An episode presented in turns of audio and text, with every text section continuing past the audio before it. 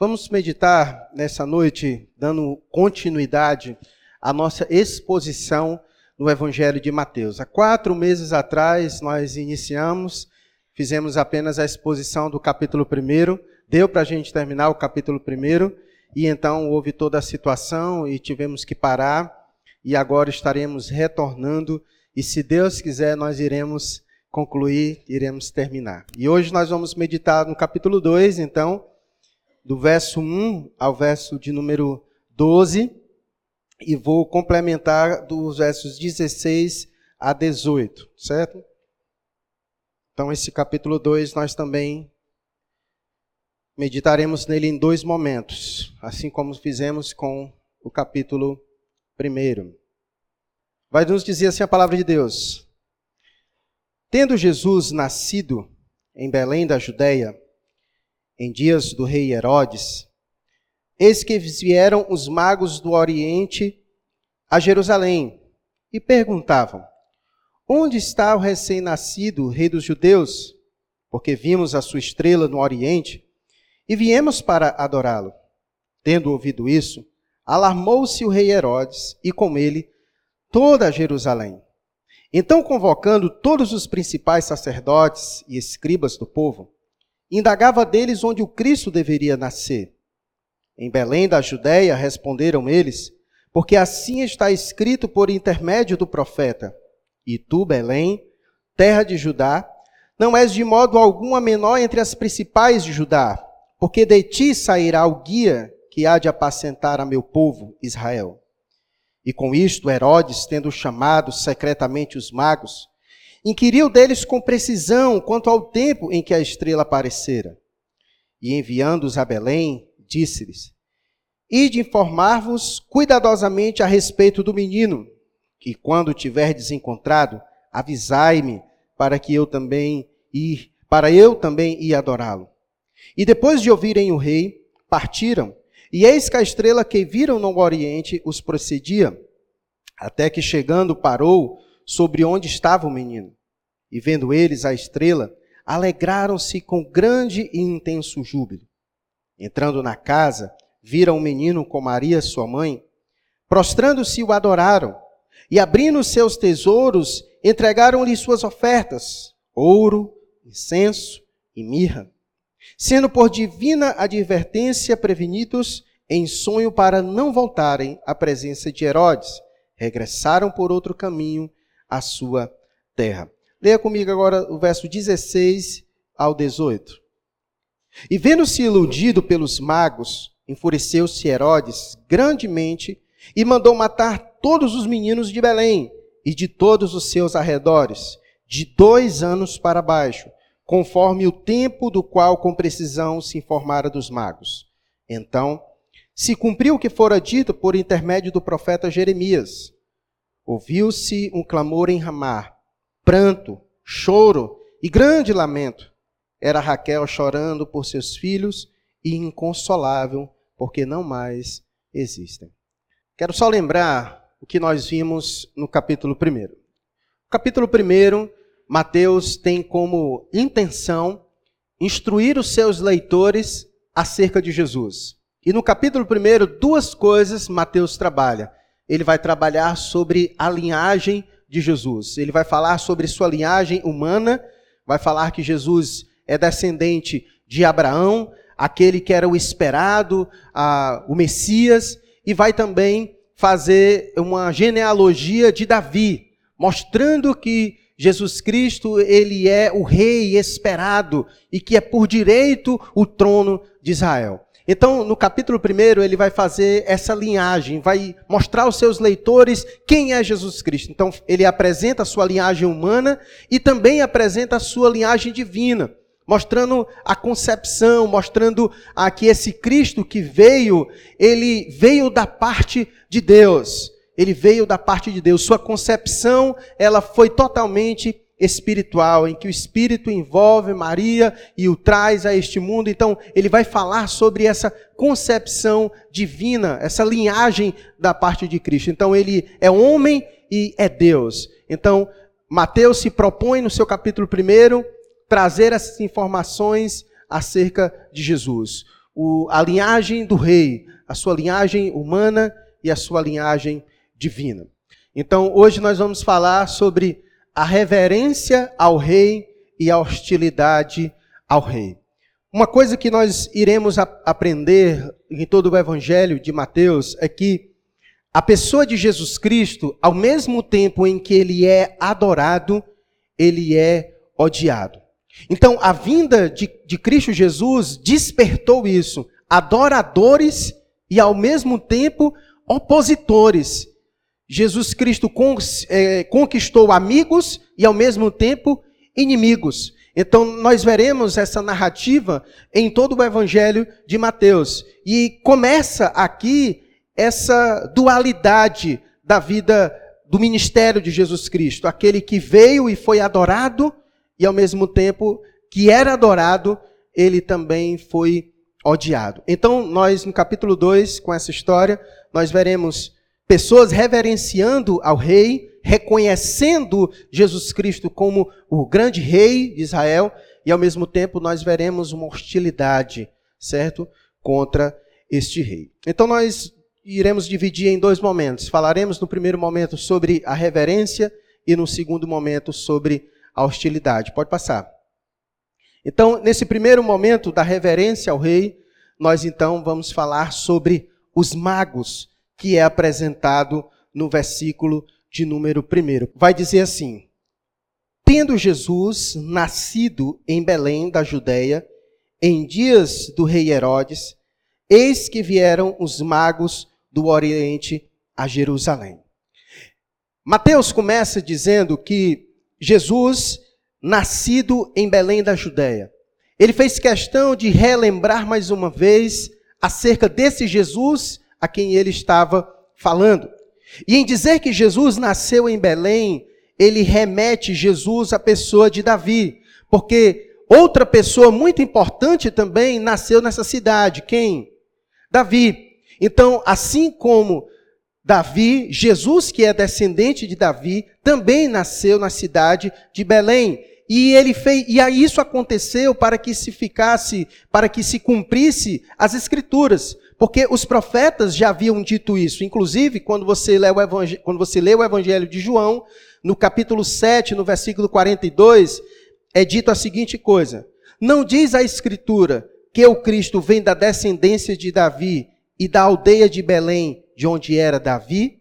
Então, a, a, havia toda essa expectativa de, de que o Cristo descenderia de Davi e da aldeia de Belém. Então, Mateus começa lembrando mais uma vez os seus leitores que esse Cristo a quem ele está falando, ele é esse descendente de Davi que nasceu em Belém, conforme as Escrituras. O que nós mais veremos daqui por diante é, essa expressão, assim diz as Escrituras, assim diz a Escritura. Só nesse capítulo 2, várias vezes isso acontece, certo? Dizendo assim se cumpriu as Escrituras, assim diz as Escrituras, provando que esse Cristo e tudo que acontece com ele, cada passo, seu nascimento, para onde ele vai, tudo que ocorre é segundo as Escrituras, certo? Então ele começa falando isso. E nós bem sabemos que falar que Jesus nasceu em Belém é um trocadilho muito interessante, porque todos nós sabemos o que significa Belém. O que significa Belém, os irmãos? Lembra? Lembra não? Que é a casa do pão. É a casa do pão. E Jesus é o pão da vida. Então nasceu da casa do pão, o pão da vida. É um trocadilho maravilhoso, né? E certamente foi feito planejado e pensado. Pois bem, Jesus nasceu em Belém, como foi dito, e foi dito que ele nasceu em Belém nos dias do rei Herodes. A gente não vai falar sobre Herodes agora, porque eu vou deixar para o segundo momento, para a parte da hostilidade. Mas como eu falei que nós vamos falar sobre a reverência nesse primeiro momento, então surge um personagem interessante no versículo primeiro que nos chama a atenção. Porque vai falar que três personagens surgem no verso primeiro. Jesus, que nasceu em Belém, ele nasceu nos dias de Herodes, que é o segundo personagem, e o terceiro personagem são quem? Os magos, certo? E aí se faz interessante nesse momento a gente meditar um pouquinho sobre a ideia dos magos. Pode passar. Pontos. Magos do Oriente. A ideia de magos do Oriente se refere a pessoas que eram estudiosos, é, eruditos, astrólogos, homens ricos que buscavam honestamente a verdade. E via, existiam muitos magos que eram alcatruas, né, como existe hoje, pessoas que tentam enganar através de algumas artes. Mas haviam de fato aquelas pessoas que eram estudiosos, astrólogos, homens inteligentes e que de fato tinham um desejo sincero de buscar a verdade através dos seus estudos. Então, esses homens eram chamados de mago. E, e, e especificamente, essa, essa classe ela era mais relacionada para o lado do Oriente. Esses homens, eles, segundo os estudiosos, eram persas que vieram da Babilônia certo? Então, essa expressão mago era usado principalmente naquela região. E é importante dizer que eles não eram reis, como muitas vezes nós aprendemos e até falamos, né? Os reis magos. Inclusive, o, o, o Chiquinho estava lá em casa e a gente estava procurando umas imagens. E se você colocar os magos, não aparece eles, aparece o, o do Caverna do Dragão e aparece outras coisas. Mas se você colocar os reis magos, aparece, certo? Ah, então é importante dizer que eles não eram reis. A Bíblia, pelo menos, não diz isso, certo?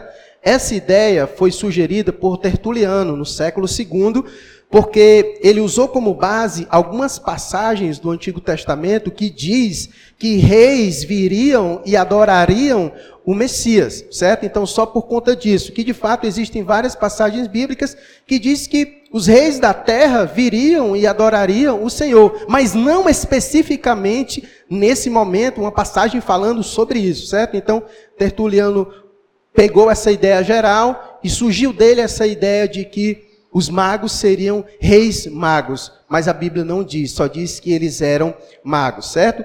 E a ideia de que eram três também é uma inferência que se faz ao texto por causa dos três presentes dados, certo? O ouro, a, a, a, mirra, né, que é descrito, e o incenso, certo? Porque o texto também não diz que eram três. Inclusive, no século VI, eles receberam até nomes. Eles foram chamados de Melchior, Baltazar e Gaspar, certo? De onde tiraram isso? Ninguém sabe, mas se criaram até nomes para eles. Certo? Então, a melhor inferência do texto é que não eram apenas três, mas uma caravana. E isso porque a presença deles chamou a atenção de toda a Jerusalém, inclusive a do próprio rei Herodes. Então, certamente era uma caravana muito grande que, quando chegou à cidade, chamou a atenção de toda a cidade. Inclusive, quando você vê o verso 3, diz: Tendo ouvido isso, alarmou-se o rei Herodes e com ele toda a Jerusalém. Chamou, foi algo que chamou a atenção de toda a cidade, inclusive do rei. Todo mundo ficou alarmado com, com a presença deles. Então, é, a melhor inferência que se deve fazer, que se faz, pelo menos segundo os comentaristas, é que não eram apenas três, mas sim uma caravana.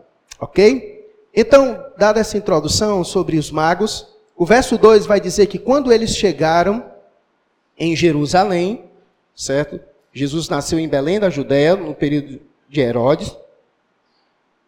E no momento do seu nascimento, vieram então esses magos do Oriente a Jerusalém. E chegando em Jerusalém, versículo de número 2, vai dizer assim: E perguntavam: Onde está o recém-nascido rei dos judeus? É interessante que essa expressão e perguntavam, o tempo verbal dessa frase dá a ideia de uma ação contínua. Sugere que eles percorreram toda a cidade perguntando e questionando aonde eles poderiam encontrar este rei dos judeus. E é interessante que não foi a presença deles em si que causou tumulto em Jerusalém e que chamou a atenção de Herodes, mas o que gerou toda a situação foi sobre aquele a quem eles buscavam. Onde está o rei dos judeus? Foi isso que chamou a atenção de toda Jerusalém, não por eles em si, mas por aquele a quem eles estavam procurando, o rei dos judeus. E nessa pergunta que eles foram, que eles fizeram, onde está o recém-nascido rei dos judeus? Nós não podemos entender a pergunta feita pelos magos da seguinte maneira: Onde está o que nasceu para ser rei dos judeus? Não seria essa a pergunta, mas sim onde está o que nasceu rei dos judeus? Ou seja, Mateus quis nos ensinar que a condição real de Jesus não lhe foi conferida depois. Ou seja, ele não se tornou rei, ele já nasceu rei. Por isso que a pergunta deles é: aonde está o rei dos judeus? Aquele que já nasceu rei dos judeus, certo? Então, esse, essa pergunta é interessante que eles fazem. E a prova da realeza de Jesus Cristo, nós já vimos inclusive no capítulo 1, quando Mateus estabelece através da genealogia. Então, os magos entenderam isso perfeitamente, que aquele que ele estava procurando não era alguém que provavelmente se tornaria rei ou alguém que tinha potencial para ser rei, mas eles estavam procurando aquele que nasceu rei. Então, a realeza de Jesus não foi adquirida, não foi dada a ele ele já nasceu rei, do rei dos reis, senhor dos senhores. Por isso que a pergunta dos magos é: aonde está o rei dos judeus? E é interessante que o mesmo título que os magos usaram para Jesus encontrou também o seu lugar na cruz. No final do Evangelho de Mateus, capítulo 27, 37, quando é dito que crucificaram Jesus, colocaram uma placa sobre ele, dizendo que este é Jesus, o Rei dos judeus. Nasceu com essa declaração e morreu com essa declaração. Este é Jesus, o Rei dos judeus.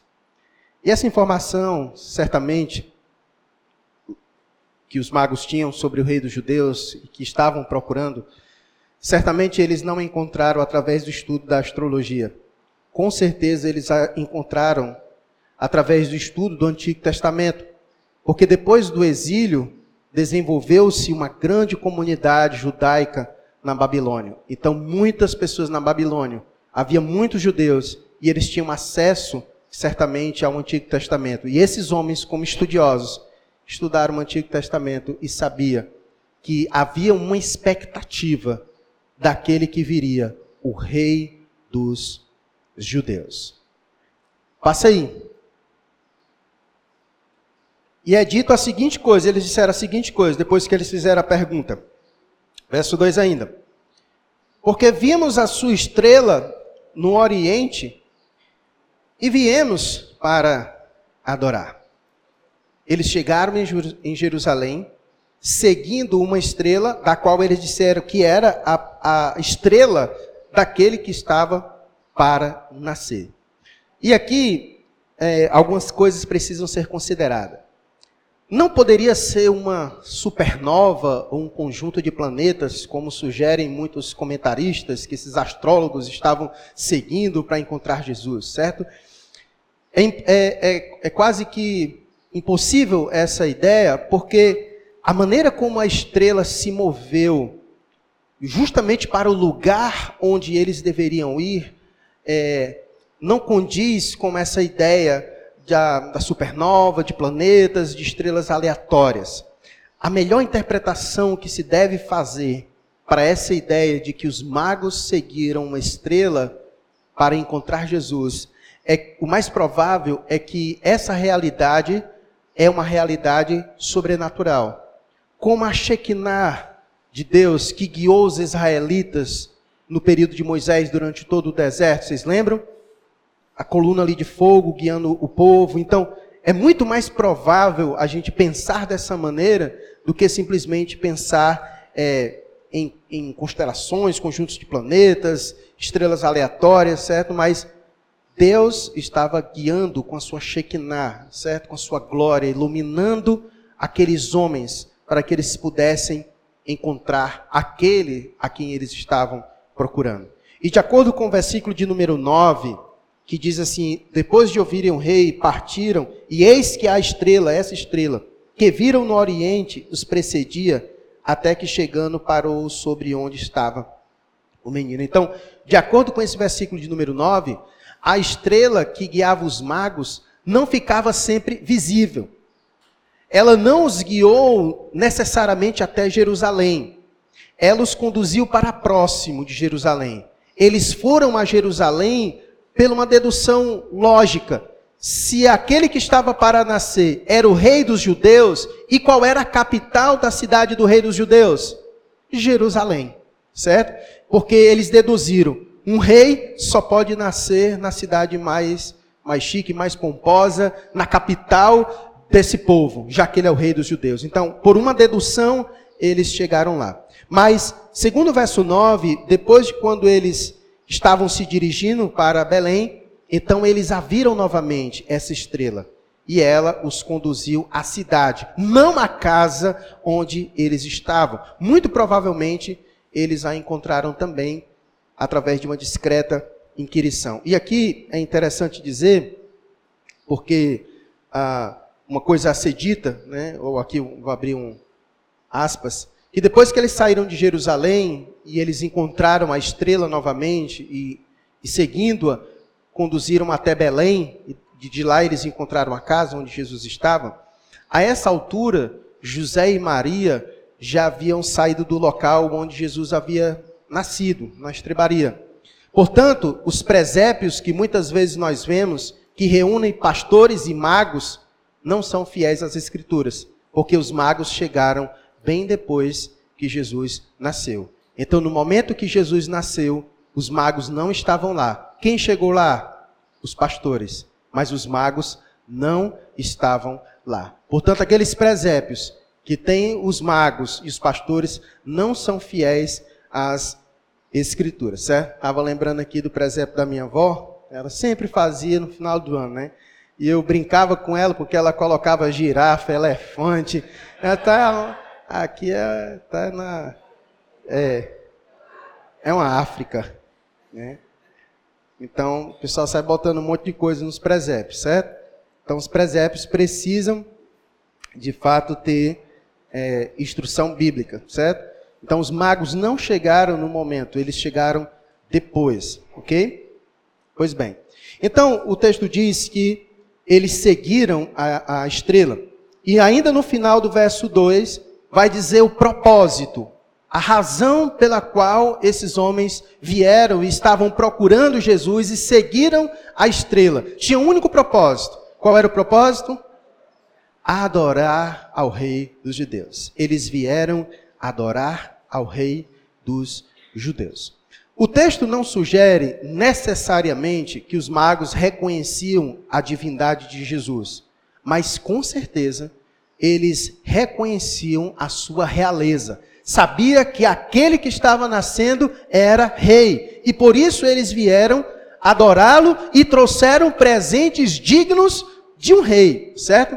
Então Mateus relatou esse fato para desenvolver o seu tema de cumprimento às escrituras como ele vem fazendo, mostrando que Jesus é o cumprimento da lei e o que diz a lei em Isaías capítulo 60, verso 3? Diz assim: que as nações serão atraídas pela luz do Messias. E é importante lembrar, quando nós olhamos para essa história e quando olhamos para os magos, é importante nós lembrar que esses homens eles eram gentios, eles não eram judeus. E Mateus aqui está ensinando que esse Jesus, rei dos judeus, é para a salvação de todo o povo. Ele não é apenas o rei davídico prometido, mas também a esperança para todas as nações. Em Cristo, todas as famílias da terra serão benditas, e, portanto, ele exige delas reverência. E os magos entenderam isso. Em Cristo, os que estavam longe, como os magos, foram chamados para perto, e muitos dos que estavam perto, como os judeus, se moveram para longe. Como disse João no capítulo 1, verso 11 e 12, como foi lido aqui no começo do culto, ele veio para os seus, e os seus não o receberam. Mas a todos quanto receberam, deu-lhes o poder de serem feitos filhos de Deus, a saber que creem no seu nome. Então, esse relato fica nítido o, con o contraste entre os magos que vieram de longe para adorar ao rei e aqueles que estavam a menos de 10 quilômetros, porque Jerusalém de Belém era menos de 10 quilômetros, e não tiveram nem o trabalho de ir vê-lo.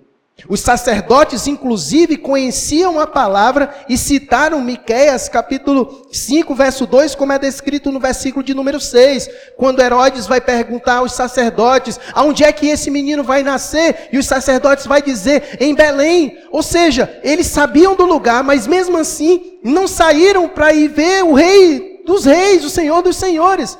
Mas esses homens vieram de longe para adorar. E aqui, meus irmãos, é algo maravilhoso que nós aprendemos, que Mateus nos ensina. Eu olho para essa história dos magos e eu consigo me ver, nos ver. Glória a Deus que nos chamou, nós, assim como os magos, que de antemão estávamos longe, sem Deus e sem esperança. Da mesma forma como Deus, de forma soberana, usou os cálculos dos magos e os guiou através da luz da estrela. Deus também nos guiou a Ele, ao Salvador, a Cristo. Nenhum de nós teria encontrado Salvador se Deus não tivesse nos guiado até Ele. Como disse como é descrito em João capítulo 6, verso 44, Jesus disse: Ninguém pode vir a mim se o Pai que me enviou não o trouxer. Aqueles homens não teriam encontrado o Salvador, o Rei dos Reis, se o próprio Deus não tivesse guiado eles com a sua Shekinah até encontrar o Messias. Assim também nenhum de nós teríamos encontrado o Senhor se o próprio Deus não nos tivesse guiado até Ele. E glória a Deus por isso. Porque nós, assim como os magos, estávamos longe, mas o Senhor nos atraiu até o Salvador. E nós glorificamos ao Senhor. E quando o Senhor nos atrai ao Salvador, só nos resta fazer uma coisa: adorá-lo. E é por isso que todos nós estamos aqui hoje. Saímos de nossas casas para o adorar. Para o adorar. E glória a Deus por isso, porque antes estávamos longe, mas o Senhor nos iluminou, nos guiando até a pessoa de Jesus Cristo, como ele fez com esses magos. Deus os guiou ao rei não só dos judeus, mas ao rei dos reis. E eles o adoraram dignamente, com ouro, incenso e mirra, presentes próprios de um rei. Mas a pergunta que se faz é: e nós o temos adorado dignamente? Será que você tem noção daquele a quem você adora, o Rei dos Reis? Aqueles homens vieram de longe e tinham total consciência de quem era aqueles que, aquele a quem eles estavam indo adorar, o Rei dos Reis, e chegaram com presentes digno de um rei para adorá-lo. E a pergunta que faz para a nossa reflexão é: nós o temos adorado dignamente? O que nós temos apresentado a Deus de nós? Como nós o temos o adorado? Será que é de forma digna que nós temos o adorado? Apenas para nossa reflexão, porque geralmente nós temos um costume de oferecer a Deus, muitas vezes, o resto das nossas vidas, a sobra daquilo que temos e nunca o melhor, um, algo que é digno da realeza do nosso Senhor e Salvador. Interessante ressaltar que quando os magos chegaram lá, como é descrito no versículo de número 11, veja comigo. Entrando na casa, viram um menino com Maria, sua mãe. Prostrando-se, o adoraram e, abrindo seus tesouros, entregaram-lhe suas ofertas: ouro, incenso e mirra. É interessante ressaltar nesse momento que os magos, quando entraram, eles encontraram a mãe e o menino. Mas eles adoraram somente a quem? Ao filho. E aqui é um ensino precioso que os magos nos trazem: que somente Jesus é digno de adoração. E cai por terra toda a ideia e concepção de que Maria deve ser adorada. Porque quando os magos entraram, se prostraram e adoraram o menino. O menino. Porque somente ele é digno de ser adorado. Só Ele é o Rei dos Reis, o Senhor dos Senhores. Então, feita essa primeira parte da reverência, queria que os meninos passassem, por gentileza, esse cara feio aí mesmo, com essa cara de mal, ele é Herodes. E nós vamos ver que o mesmo Cristo adorado por muitos, como foi, é o mesmo que é odiado por muitos. E nesse texto, uma figura surge, certo? Como aquele que é o opositor, o inimigo de Cristo. Passa aí, por favor, meninas. A hostilidade ao rei. E nós vamos falar um pouquinho sobre o personagem principal dessa hostilidade nesse texto que nós lemos. Herodes. Herodes era também chamado de o Grande, como era chamado. Ele nasceu em 73 por volta antes de Cristo e foi nomeado rei da Judéia pelo Senado romano em 40 antes de Cristo. E em 37 antes de Cristo, ele acabou com a ajuda, obviamente, do, do exército das forças romanas, com todos os seus opositores, todos aqueles que se opunham a ele, ao seu governo. Esse Herodes é o filho do Indumeu, Antípatro. Ele era rico, dotado politicamente, muitíssimo leal ao Império Romano, excelente administrador e astuto bastante para permanecer durante muito tempo ah, nos sucessivos imperadores romanos que se passou. Seu programa de auxílio foi bastante conhecido contra a fome e ele foi bastante soberbo quanto a isso. E um dos seus projetos maiores, sem dúvidas, foi ah, o templo, do qual ele começou por volta de 20 antes de Cristo. Inclusive, as suas construções eram admiradas até mesmo pelos seus inimigos. Mas havia uma coisa em Herodes, eu queria que os meninos passassem, que era contra ele. Ele amava o poder. Ele impôs impostos incrivelmente pesados sobre o povo. E ele se ressentia com o fato de que muitos judeus o consideravam um usurpador. E em seus últimos anos, Herodes tornou-se tão cruel e tomado por acesso de raiva e ciúme, e com medo de ser vítima de golpe, de ser usurpado do trono, ele matou a sua esposa mais amada, Mariana, e matou vários de seus filhos, com medo de que alguém tomasse o seu trono. E isso explica bem o comportamento de Herodes de ter mandado matar as crianças. Se ele matou seus filhos, se ele matou sua esposa, ele mataria qualquer um que fosse uma ameaça contra o seu reinado. Por isso que eu lhe trouxe essas informações porque elas são preciosas e que nos ajuda a entender a ação de Herodes quando soube, através dos magos, que o rei dos judeus havia nascido. Pode passar, meninos. Vejamos aqui alguns versículos novamente. Versículos 3 a 8 vai dizer assim: Tendo ouvido isso, alarmou-se o rei Herodes e com ele toda Jerusalém. Então, convocando todos os principais sacerdotes e escribas do povo, indagava deles onde o Cristo deveria nascer. Em Belém da Judéia responderam eles, porque assim está escrito por intermédio do profeta: E tu, Belém, terra de Judá, não és de modo algum a menor entre as principais de Judá, porque de ti sairá o guia que há de apacentar o meu povo, Israel.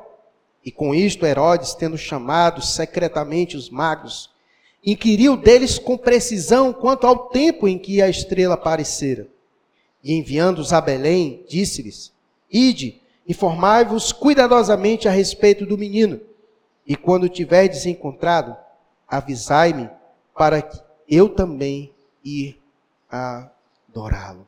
Olha o que ele diz. E no verso 16 e 18 a 18, ele tem aquela postura, porque os magos não passaram para ele a informação, não fizeram aquilo que ele pediu. O verso 16 vai dizer que, vendo-se iludido pelos magos, olha a postura dele, enfureceu-se Herodes grandemente e mandou matar todos os meninos de Belém e de todos os seus arredores, de dois anos para baixo, conforme o tempo do qual com precisão se informara dos magos. Então se cumpriu o que fora dito por intermédio do profeta Jeremias.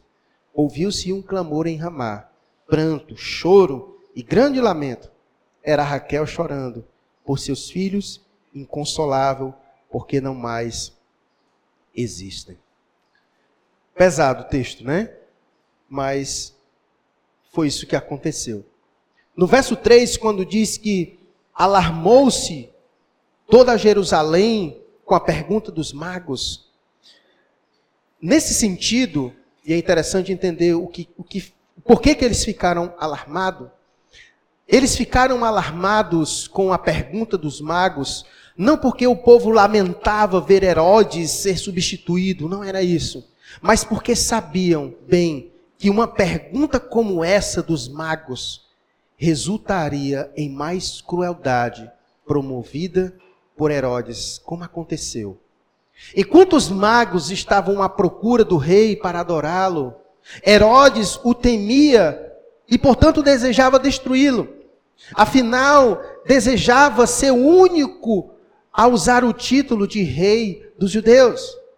O motivo de Herodes então querer saber em seu encontro secreto com os magos, a localização de Jesus, aonde o menino tinha nascido, não era para ir adorá-lo, como ele, ele disse: olha, vocês vão, no verso 8, e, e, quando vocês souberem onde ele está, venham e vão me dizer, porque eu também quero ir adorá-lo. Isso é conversa fiada de Herodes, ele não queria ir adorar, na verdade, ele queria saber a localização, onde o menino estava, para que ele pudesse assim matá-lo.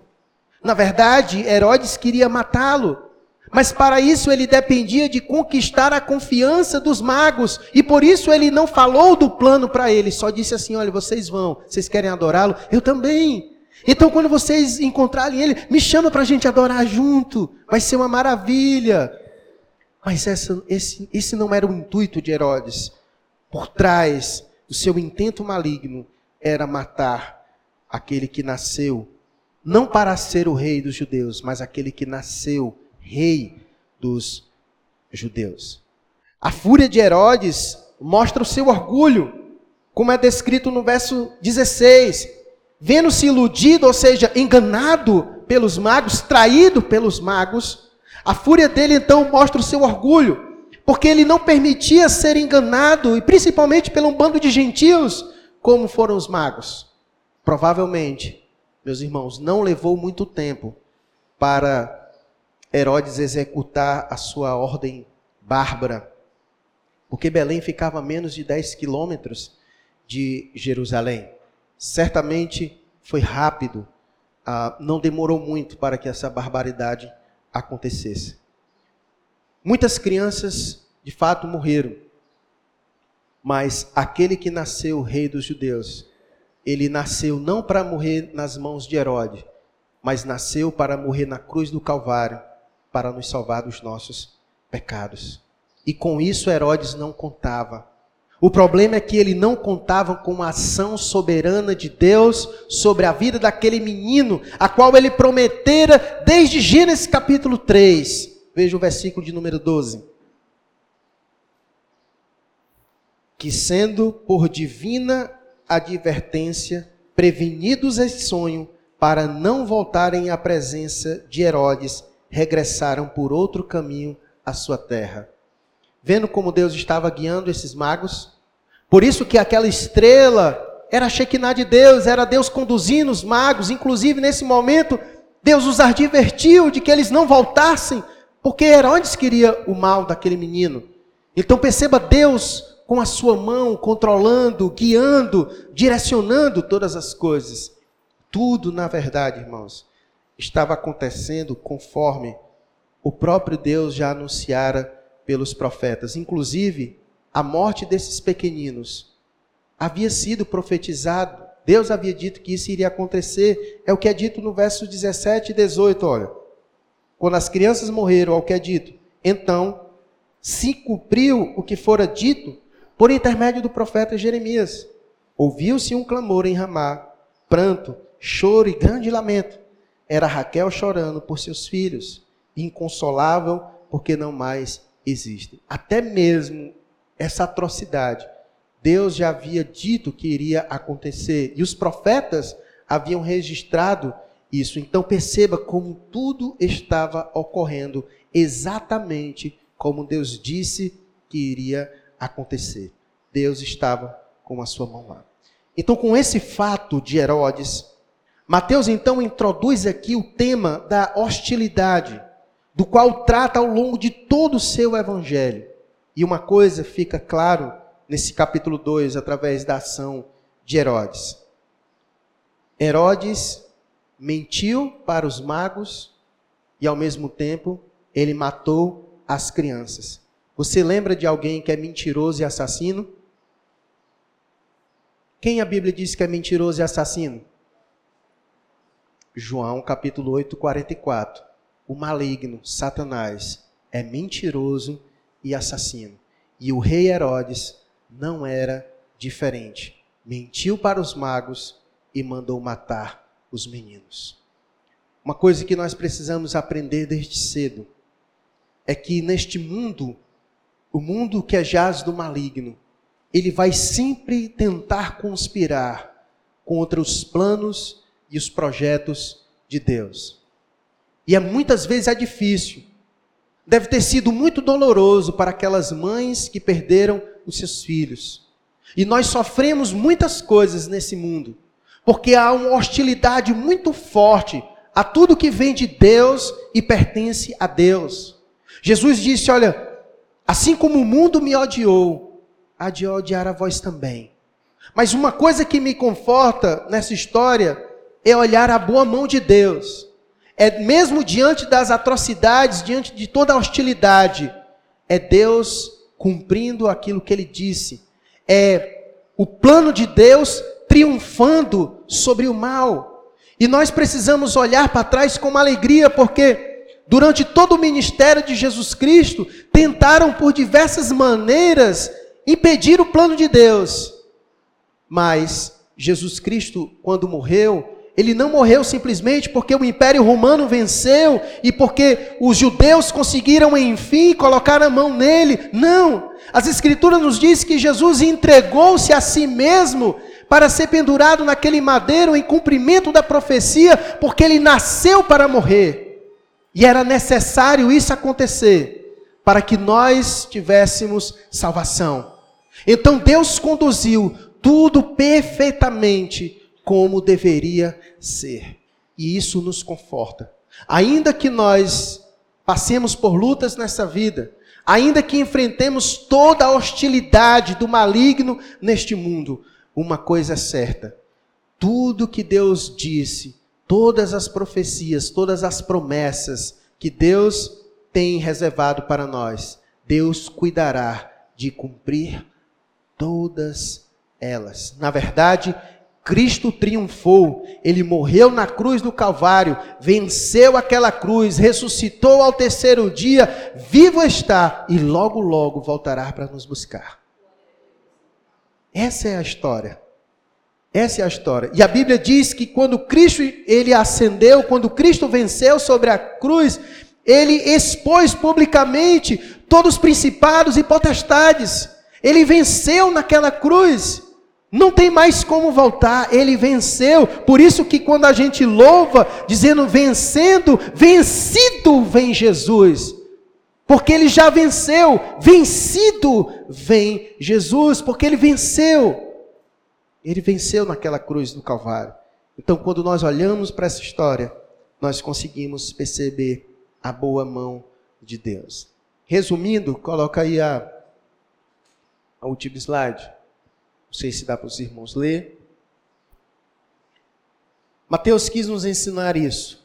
Mateus quis nos ensinar que o Messias, conforme predito, nasceu em Belém e que o aparecimento dele provocou hostilidade dos judeus, mas conquistou a aceitação dos gentios, dos magos. E glória a Deus por isso, porque com o endurecimento dos judeus, houve o momento de abrir-se para todos os povos, para os gentios, dos quais nós fomos alcançados por essa graça. Quando eu olho para a história dos magos, por isso que eu disse no começo, eu lembro da nossa história. Porque a história dos magos é a história de um povo que outrora estava distante de Deus, sem Deus e sem esperança. E o nascimento desse menino e a chegada dos magos é a prova de que esse Cristo é para adoração de todas as nações, de todos os povos. E Deus então conduziu esses magos de longe, de um lugar tão distante, para que eles chegassem ao Senhor, ao Salvador, e o adorassem. Assim como nós também estávamos distantes, longes de Deus, mas o Senhor nos direcionou, iluminou o nosso caminho, porque quem estava perdido era nós. Então ele nos encontrou e nos conduziu até o Senhor. E quando nós chegamos diante dele, nós nos rendemos como os magos. Nós nos prostramos diante dele, o adoramos e o recebemos como Senhor e Salvador de nossa vida. Ele veio para isso. Ele nasceu Rei dos Reis, Senhor dos Senhores. E aquele que se chega diante dele deve fazer a mesma coisa que os magos fizeram: se prostraram diante dele e o adoraram. Faça isso agora. Se achegue diante do Senhor e o adore. O Rei dos Reis, o Senhor dos Senhores.